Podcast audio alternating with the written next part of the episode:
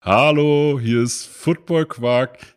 Diese Woche mit einem Interview mit Nico Schumann. Viel Spaß!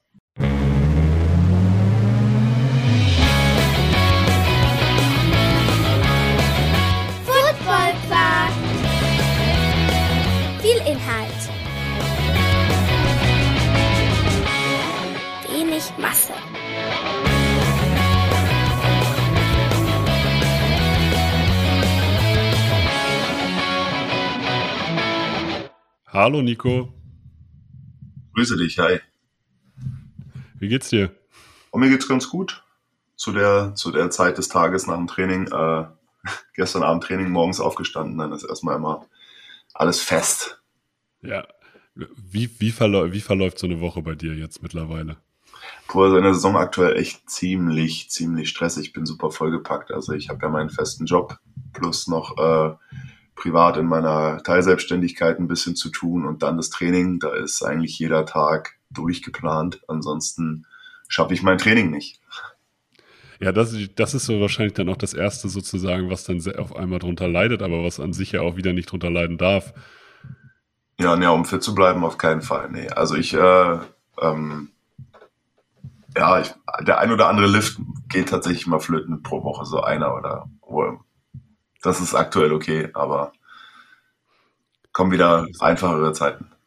Ich glaube, gerade wenn man so ein hohes äh, Aktivitätslevel hat, dann ist das äh, zu verkraften in dem Sinne, weil du liegst ja nicht rum. Nee, richtig. Ich ähm, bin ja Sporttherapeut, das heißt, ich habe jeden Tag sowieso mit Sport und Training zu tun, also auch wenn ich selber nicht trainiere. Ähm, ich sag mal so, die Kalorien auf der Uhr sind auf jeden Fall immer voll. Ich freue mich, dass es geklappt hat. Endlich mal. Äh, wir haben dieses Interview ein paar Mal verschoben, einfach aus, aus verschiedensten Gründen. Aber ich glaube, du hast eine richtig spannende, also ich nenne es jetzt einfach mal Vita. Ähm, du bist Receiver der Berlin Thunder, Das ist korrekt, ja. warst zwischenzeitlich mal äh, Anschieber im Bobfahren Ja, genau. und kennst die äh, Berliner äh, und deutsche Football-Szene in- und auswendig. Ja, Sehr, sagen wir sehr gut, ja, tatsächlich. Also ich bin ja schon seit vielen Jahren unterwegs. Das, wir, wir starten einfach. Wie bist du zum Football gekommen? War, warum äh, Football und was war der ausschlaggebende Punkt? Ähm, ich habe, bis ich 18 wurde, immer Fußball gespielt auch und als, als Jugendlicher auch Judo gemacht und Co. Ähm, und bin dann zum Football, weil ich tatsächlich immer die verschiedenen Filme, die es so gab, richtig geil fand. Und Spiel ohne Regeln war so ein bisschen mit der Auslöser mit Adam Sandler, weil ich es lustig fand.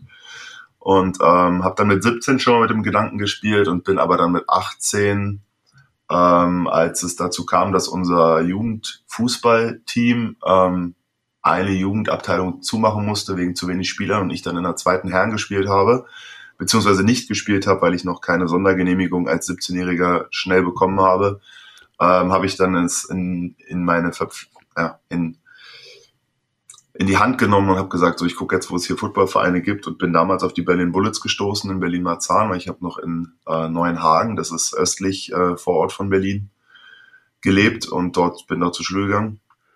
Und dann äh, habe ich da drei Jahre gespielt, ähm, bin auch relativ schnell, relativ gut geworden und dann habe ich mich ähm, den Berlin Adlern verschrieben damals für, für drei Jahre.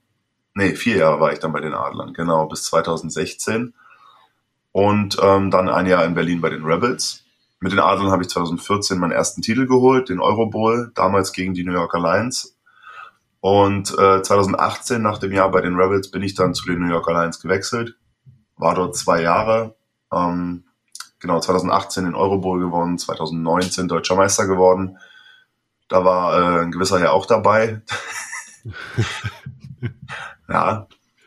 Und ähm, ja, dann bin ich zum Bob gegangen 2020. Es kam Corona. Ich war wieder unter Vertrag in Braunschweig eigentlich für die Saison 2020.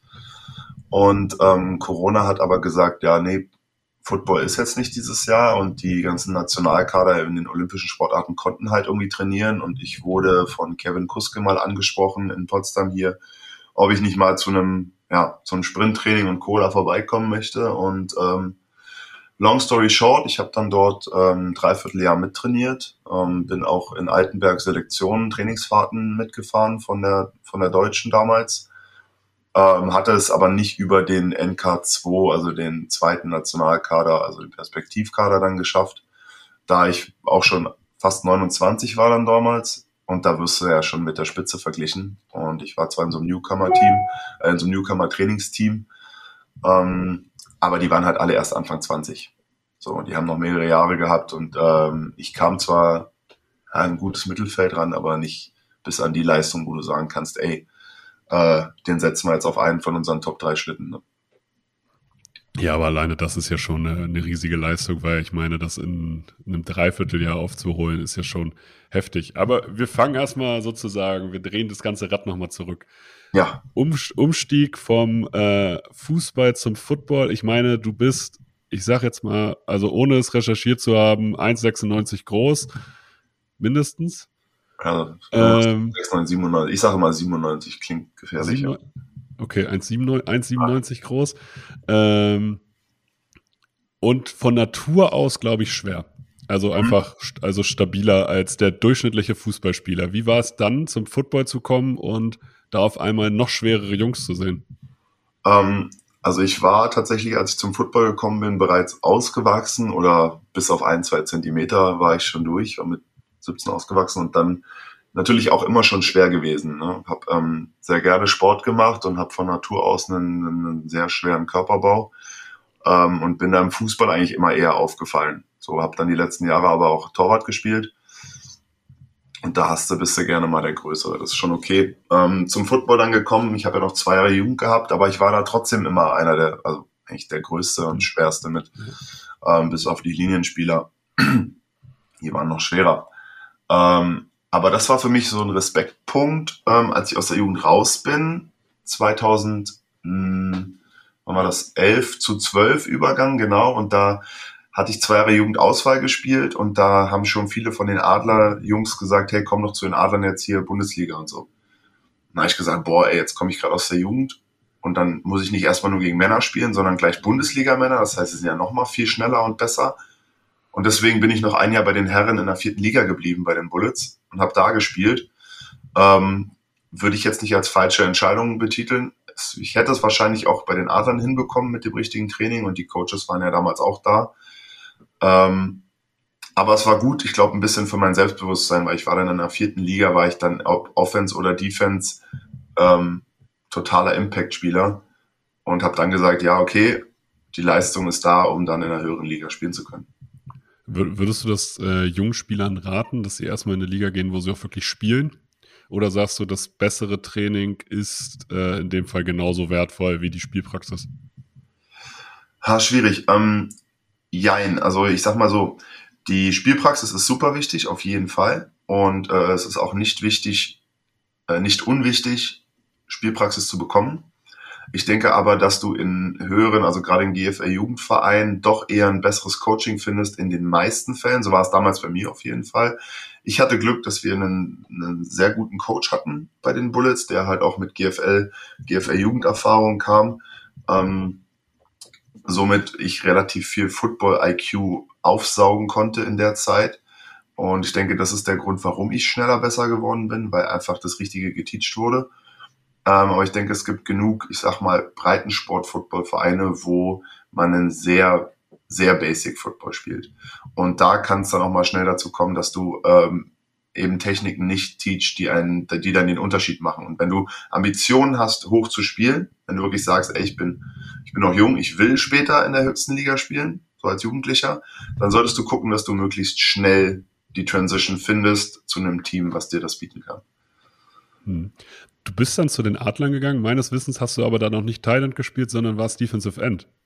Genau, genau. Ja, die erste Saison habe ich Defensive End gespielt, 2013. Ich hatte bei den Bullets beides gespielt, wie gesagt, also Defense End und Linebacker ähm, und Offense Receiver Tight End. Und die Adler waren ein bisschen äh, short on D-Line und da hat mich äh, kurz vor der Saison dann ähm, haben mich die Coaches gefragt, ob ich äh, nicht Defensive End auch weiterspielen kann. Ich habe das ja schon gemacht. Ich so, ja gut, na klar. Äh, und dann habe ich Defensive End gespielt. Wie das halt so ist, wenn der Coach halt sagt, ja, willst du das und das spielen? Ja, das ist halt, das ist ja die Sache, die immer noch gepreacht wird und viele nicht verstehen. Das war halt aber auch mein Mindset. Will ich irgendwo Spielpraxis und der Coach sagt, da kannst du spielen, dann spiel das erstmal. Weil wenn, wenn der das sieht, dass du das kannst, dann spiel das. Danach bist du zu den Rebels gegangen und ich weiß, dass, dass wir mit den Invaders damals auch gegen die Rebels gespielt haben und meiner Meinung nach war das die unangenehmste Offense der ganzen Liga. So mit, also so mit Larry McCoy, äh, der da, ja. glaube ich, rumgelaufen ist. Und das war einfach nur eklig. War das auch so ein Mindset, was ihr als Team damals hattet? Oder äh, ist das eher so gekommen, weil ihr gesagt habt, okay, die Skills sind hier halt vorhanden und deswegen nutzen wir das einfach aus? Ja, na klar, du musst ja das, du musst ja mit dem spielen, was du hast. Ne? Wenn du einen starken Running Back hast, der halt ein absoluter, der super schnell ist, aber auch massig und Gaps hitten kann, dann spielst du halt Smash Mouth Football. Dann haust du halt den Running Back da durch und äh, every once in a while haust du äh, Run Pass Option rein. Das heißt, ziehst den Ball und schmeißt ihn auf deine Receiver. Da hatten wir Alex Tunkara, ähm, sehr großgewachsenen Belgier, der auf Outside gespielt hat. Ich habe damals auch noch Outside Receiver gespielt, ähm, war aber auch 12, 13 Kilo leichter als jetzt. Ja, und zwei Typen mit fast zwei Meter, die wirfst du halt gerne mal an, wenn du nicht läufst. Ne?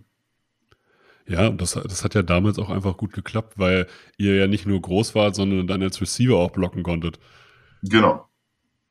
Ja, Blocking war schon immer eine Sache. Das war ein Mindset, das hat mir Danilo Gonzalez bei den Adlern damals beigebracht. Der war so der Blocking-Receiver, also der konnte halt von allen Receivern am besten blocken immer. Ähm, und der hat mir halt dieses Mindset so ein bisschen eingeprügelt. Ja. Dann bist, dann bist du zu den Lions gegangen und da muss man sich jetzt natürlich, du hast einmal bei den Bullets gespielt, dann Adler Rebels und dann doch nach Braunschweig. Einmal, wie hast du das logistisch hingekriegt? Weil du hast, wir, wir haben jetzt schon erfahren, du hast in, oder studierst in Potsdam oder hast in Potsdam studiert zu dem Zeitpunkt. Genau, ich habe 2016 Oktober mit dem Studium angefangen in Potsdam ähm, und bin dann, habe aber in Berlin gewohnt, in Schöneberg. Das ist logistisch relativ entspannt mit dem Nahverkehr hier.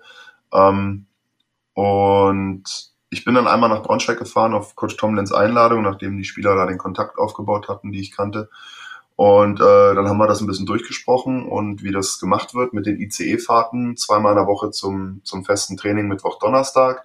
Freitag Walkthrough wäre frei, wenn ich, wenn ich könnte, kann ich da sein, wenn nicht, nicht und halt Spieltage. So Auswärtsspiele bin ich meistens direkt aus Berlin dann mit dem Zug hingefahren, außer ich war schon in Braunschweig nach dem Training. Und dadurch, dass es mit der Uni ganz gut klappte und die Vorlesungen meistens vormittags waren, ähm, zumindest an den Trainingstagen, bin ich dann äh, wirklich von 15.30 Uhr war der ICE meistens Berlin Hauptbahnhof losgefahren und war dann ähm, 17 Uhr in Braunschweig. 18 Uhr Trainingsbeginn, 10 Minuten Fußweg zur Roten Wiese, 15 vielleicht vom äh, vom Hauptbahnhof in Braunschweig. Mein Equipment konnte ich ja da lassen, bis auf meine Trainingstasche und meinen Rucksack auf dem Rücken. Das war super entspannt. 90 Minuten ICE, gar kein, gar kein Stress. Also klar musst du es wollen, drei Stunden am Tag, zweimal in der Woche. Ähm, aber ich fand das, das hat für mich zu meinem, zu meinem Football gehört damals. Das ist jetzt, halt äh, ich glaube, die Zuhörenden fragen sich gerade, okay, äh, super entspannt. Es ist schon ein Aufwand. Ja, natürlich ist es ein Aufwand. Du musst ja diese Zeit aufbringen. Es ist ja Zeit, die dir für was anderes fehlt. Aber für mich gab es halt neben meinem Studium äh, und meinem Nebenjob, den ich halt in Berlin noch hatte, nur Football. So, ich habe halt dann zwei Tage in der Woche noch, äh, zwei bis zweieinhalb Tage in der Woche noch gejobbt. Und das war immer Anfang der Woche, wenn kein Footballtraining war. Und äh, beziehungsweise Donnerstag früh und bin dann, äh, so war das im zweiten Jahr, weil da hatte ich nur noch drei, dreieinhalb Tage in der Woche Vorlesungen und bin dann halt ähm, Donnerstag nach Braunschweig gefahren und Freitag geblieben, weil ich Freitag keine Vorlesungen hatte. Und habe dann halt so, was ich nach- und vorarbeiten wollte, habe ich halt aus Braunschweig ausgemacht, weil das war ja egal, wo ich dafür bin. Und somit hatte ich dann eigentlich immer Donnerstag bis Sonntag Braunschweig. Das war 2019 auf jeden Fall so. 2018 bin ich noch mehr gependelt. Aber das ist machbar. Wenn du darauf Bock hast, ne, dann geht das. Die Frage ist halt, wie viel Zeit kannst du neben dem normalen Training ja noch für diese Fahrten aufwenden? Ja, was, was war für dich der größte Unterschied von den Berliner Teams hinterher zum, äh, zum Braunschweiger Team? Weil die, die Rebels sind eine gestandene GFL-Truppe, die Adler haben auch Tradition, aber in Braunschweig musst du gewinnen. Im Endeffekt. Ja. Hast, hat man das auch gemerkt oder sagst du äh, prinzipiell, gab es andere Unterschiede, die da präg, äh, prägnanter für dich waren? Ja, ein bisschen gemerkt hat man das schon. Das liegt aber auch, glaube ich, an der, äh, an dem gesamten Drumherum und der Organisation in Braunschweig. Also da ist halt eine, eine Winning-Mentality vorhanden. Ne? Bei den Adlern, als ich damals da angefangen habe, ähm, das war ja erst zwei, drei Jahre nach den letzten Titelgewinnen, also vier Jahre nach dem John Bowl, drei Jahre nach dem letzten Euro Bowl. Und wir haben ja 14 nochmal den Euro Bowl gewonnen. Und wir haben natürlich auch bei den Adlern zu der Zeit ein riesiges ja, so ein Traditionsteam gehabt, viele Veterans und Co. Da ist die Orga auch sehr gut, gerade was die Trainingsplanung angeht. Ne? Aber es war natürlich trotzdem noch ein relativ, ich sag mal, was das Office anging, ein kleiner Verein. Ähm, so die Office-Planung, das drumherum war, habe ich nirgendwo besser erlebt als in Braunschweig in der GFL. Mhm. Und ähm, die Rebels, da war das manchmal so, zumindest hast du das Gefühl gehabt, da hat man so ein bisschen in den Tag hineingelebt. Also da waren so ein paar Verantwortliche da, die haben sich darum gekümmert, dass am Spieltag und so alles läuft. Ähm, du warst dann zweimal auch beim Training, hattest, wenn du Glück hattest, 30 Spieler da. Und äh, da kannst du halt dann versuchen zu freeze am Wochenende und musst dich halt auf die Qualität der Spieler verlassen und nicht auf die Qualität deines Playbooks und deines und deiner Assignments, die du unter der Woche trainierst, weil manchmal das halbe Team die gar nicht mittrainiert hat.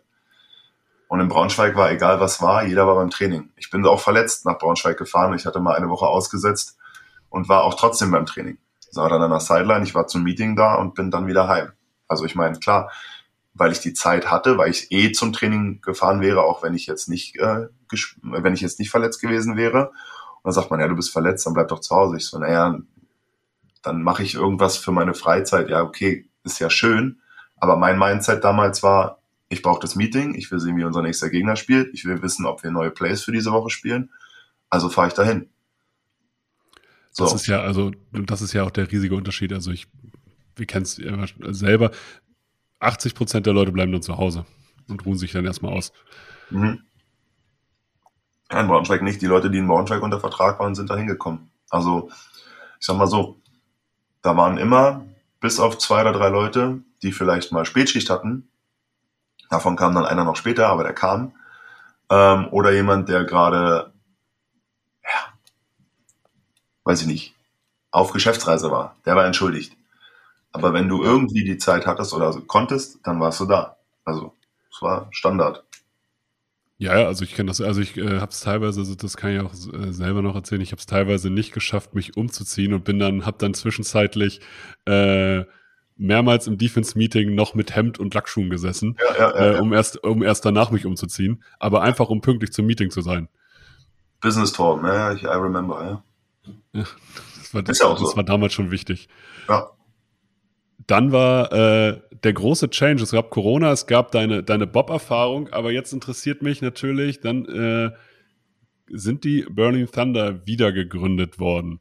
Genau. Du hast gleich im ersten Jahr der ELF da unterschrieben. Wie bist du darauf auf das Projekt aufmerksam geworden? Warum hast du dich für einen, die neue Liga in dem Sinne entschieden, die natürlich aber auch in deiner Heimat ist?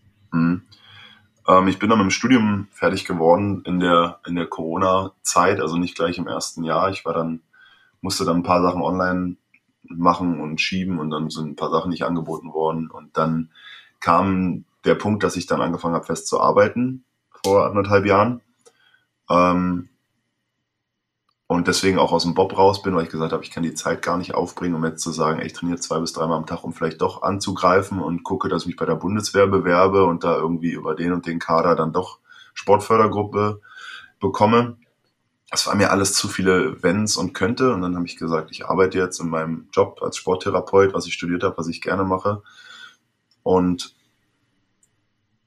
dann kam Coach Jack auf mich zu ich hatte das natürlich über Social Media verfolgt, diese Gründung, habe das gesehen und gesagt, okay, wild, mal gucken, was das wird. Ist natürlich riskant jetzt, Corona ist noch alles ziemlich gelockt. Mal schauen. Und habe ich mich mit Coach Stärk natürlich unterhalten, habe halt ein bisschen gewartet. Ich wusste ja zu dem Zeitpunkt auch noch nicht, ja, bin ich jetzt wirklich raus aus dem Bob oder greife ich nochmal an? Und dann hatte ich ein Gespräch mit Coach Schuhan, der wollte mich zu den Adlern holen für die GFL 2-Saison, weil der da sein Rebuild gestartet hat. Ähm, und dann war ich so ein bisschen zwischen den Stühlen, habe gesagt, okay, was spielst du jetzt? Spielst du vielleicht doch wieder in Braunschweig, weil du kannst ja die Arbeitszeiten einigermaßen versuchen mit deinem mit meinem Chef ähm, das anzugleichen, dass ich eventuell trotzdem ein bis zweimal die Woche in Braunschweig bin zum Trainieren. Ähm, dann habe ich gesagt, naja, weißt du was, bevor ich jetzt mir extrem viel Stress mache mit Braunschweig, versuche ich erstmal wieder zu spielen und mein Arbeitsleben in den Griff zu kriegen, weil machen uns allen nichts vor. Du musst halt arbeiten in Deutschland immer noch und äh, das auch nicht zu knapp, um dein Leben zu leben weil das geht mit Football noch nicht. Ja, und auf GFL 2 habe ich gesagt, okay, wenn die Adler so gut werden, ist ja irgendwo auch mein alter Verein. Ähm, ich finde dieses Projekt aber interessant und gebe dem eine Chance. Und dann habe ich bei Thunder unterschrieben und habe gesagt, selbst wenn diese Liga jetzt den Bach runtergeht nach einem Jahr und das äh, scheitert, dann kann ich danach immer noch in die GFL zurück. So. Und im Endeffekt war es die richtige Entscheidung. Das Pionierprojekt hat sich äh, bewährt und ist ja, durch die Decke gegangen. Machen wir uns nichts vor. Gerade genau. Also, wo ist für dich der größte Unterschied zwischen GFL und ELF? Also, weil wenn ich das jetzt als Außenstehender immer erzähle, äh, also wie ist, für, wie ist für dich intern? Also, es ist einfach alles organisiert. Einfach alles. Also, klar, in der GFL, die Spiele sind organisiert, sie finden statt, das ist alles okay. Aber dieses Drumherum, dieses Pushen von, das passiert gerade hier, das sind die Spieler, guckt mal, die Spieler, die spielen. Die ELF kümmert sich einfach darum, dass dieser Sport geschaut wird und dass sich diese Spiele angeguckt werden, so wie es in der NFL ist. Warum kennt denn jeder Hans und Wurst die ganzen NFL-Spieler? Weil die auf allen Plattformen andauernd gepostet werden, weil sie sagen, das ist der Spieler, das ist der Spieler, über den wird das erzählt. Und ich meine, gut, jetzt bin ich als Spieler bei dir im Podcast. Das ist ja auch irgendwo eine mediale Präsenz für meine Person. Na klar. Aber das ist für, das ist für jeden Spieler in den USA ja Normalität. So. Ja. Und in der German Football League war das halt einfach so, ja, du spielst dann im Verein und gesehen wirst du, wenn die Fans dich im Stadion sehen oder wenn die den Livestream gucken und dich sehen. Aber ähm, wenn du dann nicht gerade Passing Leader of the Week warst, hat die GFL nichts von dir gepostet. Die haben dann einen Passing Leader da einmal und dann kannst du die ganzen Amerikaner, weil die die meisten Catches hatten oder dann hast du mal einen, zwei outstanding Deutsche oder Europäer gehabt. Aber so hat das dann aufgehört, ne? Deinen Namen kannten andere Spieler noch, weil sie gegen dich gespielt haben. Aber wenn ich jetzt irgendeinen Fan aus München gefragt hätte, ob die den und den besten deutschen Running Back von Köln kennen, hätten die wahrscheinlich gesagt, nee. Und jetzt ist mittlerweile so, die ganze Zeit fliegen überall Namen rum und Bilder und Videos und diese Präsenz auf Social Media ist riesengroß. Ähm, das, die TV-Präsenz ist riesengroß und das äh, ist der Riesenunterschied. TV, Werbung. Ja. Ich finde es, äh, also gerade, also Social Media ist für mich sogar vielleicht sogar noch der größere Unterschied. Also ich finde die TV-Präsenz krass, aber wenn ich als, für den Spieltag äh, jetzt, also TV für genau, den Spieltag, ne? Ja, ja, ja das ist krass. aber die Chance, also ich, Spiele immer und überall zu sehen. Genau, also allein das, alleine, dass man schon von Anfang an gesagt hat, das wurde ja auch als Größenwahn zwar äh, erst äh, bezeichnet, dass man einen Game Pass angeboten hat. Ja. Ich finde es persönlich total cool, weil sowas hat nicht mal die Fußball-Bundesliga in Deutschland, aber das ist halt die, die Zukunft in dem Sinne. Natürlich, natürlich. Und damit hat der Premiere damals angefangen mit hier Parallelwatchen von Spielen und dann Sky und ist ja nichts anderes. Ne? Ja, aber das Ding ist halt, Premiere ist der Zwischenhändler, die Liga hat, äh, die ELF vermarktet sich selbst und das finde ja, ich ja. halt genau richtig. Und das ist halt das, äh, was ich total spannend finde. Und wenn ich mir, wenn ich am Wochenende mein, äh, meinen Instagram-Kanal aufmache, dann sehe ich direkt Zusammenschnitte und Highlights. Teilweise noch während des Spiels sehe ich Highlights aus dem ersten Quarter, weil da jemand sitzt und äh, ja. das zusammenschneidet. Und das ist total cool und das ist ein riesiger Unterschied. Du bist jetzt im zweiten Jahr Berlin Thunder. Ihr habt einen relativ bekannten äh, Gesellschafter dazu hey. bekommen, Björn, Björn Werner. Ja. Und was hat sich dadurch nochmal verändert? Ja, ich habe das jetzt natürlich in ein paar anderen Kanälen immer schon mal äh, angesprochen, aber Björn verlangt halt Professionalität. Björn kommt da rein mit einem ähm, kennt keinen deutschen Football, außer den, die Jugendbundesliga, wo er gespielt hat. Er hat aber keine Ahnung von GFL und Co., weil er da nie gespielt hat. sagt er auch immer. Er sagt, danach war halt College und NFL. Das heißt, was er dann jetzt sowohl im Recruiting und Co. gemacht hat, ist halt Business, Karten auf den Tisch, so wird's laufen, das ist unser Ziel, das müssen wir dafür tun, damit das läuft. Ja, und ähm, dementsprechend ist halt bei uns alles organisiert. Spieltagsplanung, Trainingsplanung, ähm, er hat sich seinen Coaching-Staff da gut zusammengesucht, also beziehungsweise mit Johnny. Johnny hat er ins Boot geholt und ähm, dementsprechend sind die anderen Coaches gefolgt. Ähm, die Anna Hoge, die das äh, Office schmeißt als Managerin und ähm, die anderen Leute vom Staff, die da wirklich viel Arbeit reinstecken, arbeiten halt zu einem gewissen Ziel hin, was von Björn auch gesteckt wird zum Großteil. Und die Ziele sind halt, ja, förderlich, weil du weil du natürlich drumherum so viel bauen musstest, weil letztes Jahr alles sehr chaotisch war. Ja, also ich muss echt sagen, ich mit, mit Braunschweig wurde das professionellste, wo ich hier gespielt habe. Wahrscheinlich sogar ein bisschen jetzt professioneller, wenn man es jetzt medial betrachtet. Klar. Ähm, aber wenn jetzt das, wenn man jetzt noch eine Facility irgendwann hat, eine eigene oder so und trainieren kann, so wie die meisten Vereine es ja haben, ja, dann ist halt unschlagbar. Aktuell müssen wir uns noch ein bisschen äh, in Kooperationen üben, weil du ja im zweiten Jahr jetzt noch kein, keine Millionen-Facility, die irgendwo hinstellen kannst, aber wir sind auf einem guten Weg. Also wir kommen, wir sind einmal in der Woche zum Trainieren jetzt im Stadion, also das heißt, wir können direkt im Stadion trainieren, immer vorm Spiel und äh, müssen nur einen anderen Trainingstag outsourcen quasi. Aber da haben wir auch ein festes Feld und äh, das ist schon, ja, das ist ein Riesenfortschritt.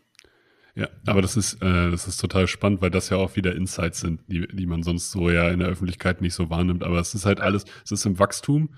Genau. Ähm, und man kann ja sozusagen die, die ELF und äh, ja, wird, äh, wird an sich immer gelobt für das Marketing, wird dafür kritisiert, dass es keine Jugendarbeit betreibt oder dass sozusagen dieser äh, Background noch nicht da ist, dass sie nicht ihre eigenen Spieler fördern.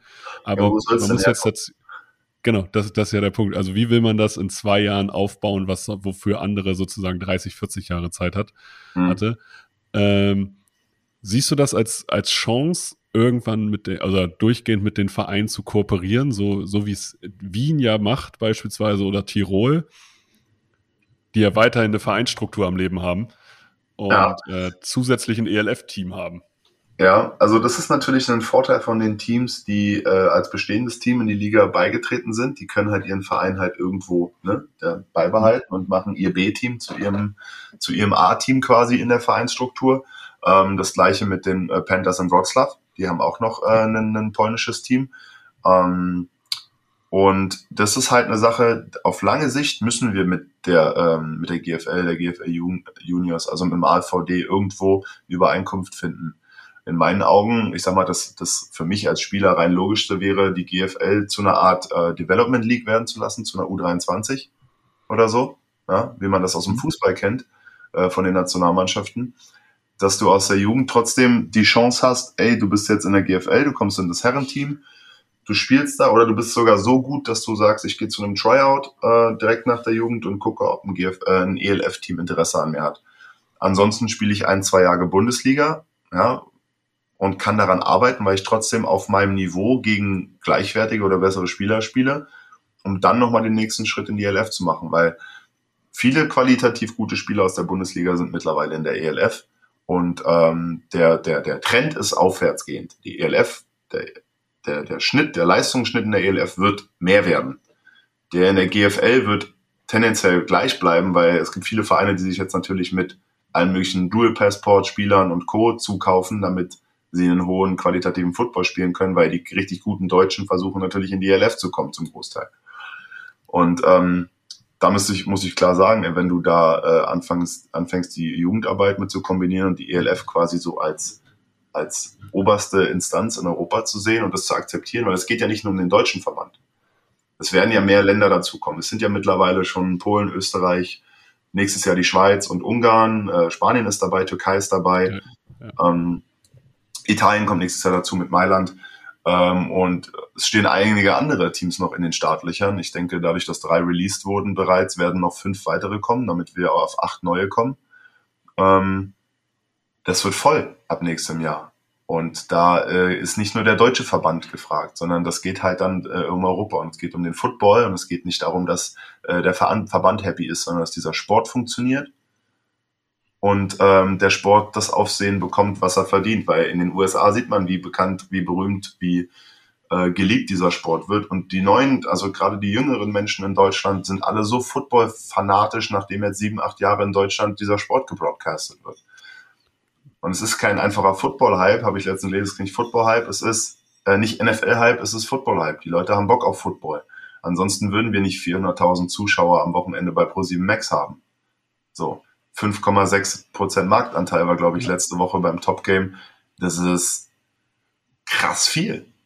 Das, das ist definitiv krass. Und es gibt auch es gibt Statistiken, die zeigen, dass in der ähm, Altersgruppe 14 bis 49 American Football die äh, zweitbeliebteste Sportart in Deutschland ja, ist. Nach Fußball, vor, zweitbeliebteste. Genau, also vor, Hand, vor Handball. Und Hand, Handball ist ja hier also in Deutschland nochmal eine andere Nummer als irgendwie im Ausland. Aber ja. vor Handball, vor Basketball, vor allem anderen, hinter Fußball. Und das ist, das ist ein riesiges Statement. Genau.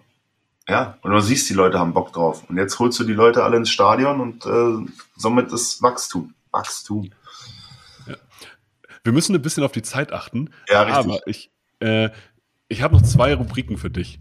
Ja. Äh, es gibt hier die Rubrik, ähm, die, die Rede hast du selber gehört, aber es gibt den Einsatz, Tell me your why. Du hast es schon ein bisschen angerissen. Was ist dein Warum? Warum, warum tust du dir das alles an für diesen Sport? Ja, weil ich, ich, ich, mich hat Football so ein bisschen geprägt. Ich war ein relativ unsicherer Jugendlicher immer, obwohl ich der Größte war. Und in Football war ich dann gut und ich habe in Football so ein bisschen ja, Mindset, Hierarchie, harte Arbeit im Sport, ne, und du wirst besser. Und das habe ich dann irgendwann auch Schule, Studium versucht immer anzuwenden. Mich hat Football einfach viel selbstbewusster gemacht, als ich jünger war. Ähm, und im Endeffekt den Menschen geformt, der jetzt äh, übers Feld rennt und äh, im Leben steht. Also für mich ist Football eine unfassbare Stütze, ein großer, ja, ein großer Support und äh, ich habe extrem viel Spaß daran und ich liebe das Teamgefüge beim Football. Es ist anders als beim Fußball einfach. Mhm. Würde ich alles exakt so unterschreiben. Ja. Also jeder, ich glaube tatsächlich jeder, der das Spiel wirklich äh, gespielt hat, kann, kann genau diese Punkte nachvollziehen. Ja. Wir, wir kommen mal zu den Five Questions of Fun und dann bist du quasi auch erlöst. Ja. ähm, mentaler Tinnitus oder seelischer Fersensporn? Ja. Ich wollte irgendeine Verbindung zum mentalen Tinnitus zu deinem Podcast finden. Deswegen okay. habe ich zwar habe ich nur die Worte umgestellt, das hat das andere hat gar keine Bedeutung. Seelischer Fersensporn. Ja, mentaler Tinnitus ist der Podcast, den ich mit einem Kumpel führe über ein bisschen mentale Gesundheit und Gefühle. Also einfach ja, über Gefühle sprechen. Kann, kann, ich also kann ich tatsächlich hier empfehlen. Ich will ja auch ne, einfach mal auch eine, eine Podcast-Empfehlung raus, äh, ausspülen. Ich würde das auch einfach, wenn das in deinem Sinne ist, einfach in die Beschreibung packen, Vielen weil Dank. es, weil, weil es sehenswert ist.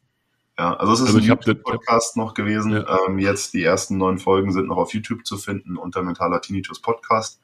Ähm, wir strukturieren gerade ein bisschen um und werden auf Audiospur wechseln. Ähm, genau, aufgrund der Saison und viel Arbeit haben wir gerade eine kleine Pause. Aber ähm, wir treffen uns diese und nächste Woche und legen nochmal wieder ein bisschen was nach. Nico, du musst da mal ein bisschen Selbst Selbstmarketing betreiben. Ja, na klar. Ja. ist wichtig. Wer dich im privaten oder im beruflichen als das letzte Mal überrascht? Das letzte Mal überrascht. Puh, schwierig. Äh, Im Privaten würde ich jetzt sagen, fällt mir ganz kurz mein, mein, mein Stiefbruder ein, also der ältere von meinen beiden kleinen Stiefbrüdern. Der ist ähm, ja extrem engagiert, was so, der hat sich jetzt so mit Aktien und Co. auseinandergesetzt und wollte das lernen. Letztes Jahr schon so mit 17, 18 hat er damit angefangen und Bücher gelesen und so. Und jetzt tradet er so ein bisschen rum neben mit so ein bisschen Geld halt und macht es ganz gut. Also ich bin gespannt, was er dann neben dem Studium noch da macht, ob er dann überhaupt einen Nebenjob braucht oder nicht. er hat mich ein bisschen überrascht, ja, cooler Effort, ja. Das ist, würde mir jetzt einfallen. Ja, das ist auch ein spannendes Thema. Wenn du drei Dinge im europäischen Football ändern könntest, welche wären das? Hm. Wenn ich das ändern könnte, ja, ich würde irgendwie versuchen, den großen Vereinen äh, eine sehr gute Trainingsfacility zur Verfügung zu stellen. Also das ist, das ist was, was unter der Woche den, den entscheidenden Unterschied macht, dass du ein gutes Rasenfeld hast, dass du Meetingräume hast und äh, dich nicht um sowas kümmern musst, wo du gerade den Beamer aufstellst.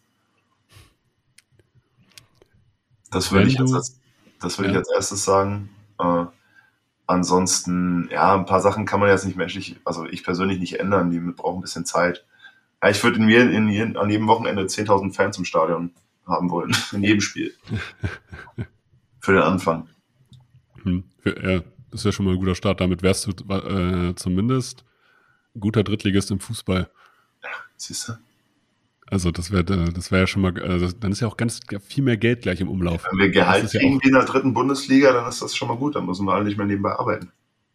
Genau, das, das ist das, das, das verstehen ja viele nicht. Das wäre ein riesiger Step. Ja. Wir machen ein bisschen Recruiting. Wenn du dir einen Spieler der Adler aussuchen könntest, welcher wäre das? Max Zimmermann. Und jetzt einen der Rebels? Einen der Rebels. Ähm, da ist es äh, Medie Zero. Kennst du auch noch. Französisch ja, Running Back von denen. Ja. Sehr guter Overall Athlet. Bei den Rebels kenne ich gerade aktuell nicht mehr so viele, weil die haben ganz viel Fluktuation im Kader gehabt und auch sehr viel sich mit Europäern verstärkt. Von daher. Muss Aber das ich überlegen. Beide, Na beide Namen kamen wie aus der Pistole geschossen. Gibt es noch was, was du schon immer mal öffentlich sagen wolltest in einem Podcast, der nicht dein eigener ist? nee, eigentlich nicht. Also ich habe, ich glaube, dass das, das, das Werben für den Sport ist irgendwie das, ja, das ist jetzt so ein bisschen meine, meine Aufgabe gefühlt geworden. Also wann immer es mal darum geht, spreche ich halt sehr in hohen Tönen davon und ich kann es weiterhin nur tun. Also Leute, wenn ihr Football mögt, setzt euch mal damit auseinander, was äh, in Deutschland und Europa insgesamt abgeht und supportet die Teams. Das wird sich nur positiv auswirken für alle. Nico, vielen lieben Dank für deine Zeit. Ich danke dir, Torben. Wenn euch diese Folgen gefallen, gebt uns eine Bewertung bei, äh, bei Spotify, liked uns bei Instagram, sagt es all euren Mitmenschen, dass es diese Folgen gibt. Ich wünsche euch noch einen schönen Tag. Das letzte Wort hat wie immer der Gast. Ja, ganz einfach, ne? Feel the Thunder.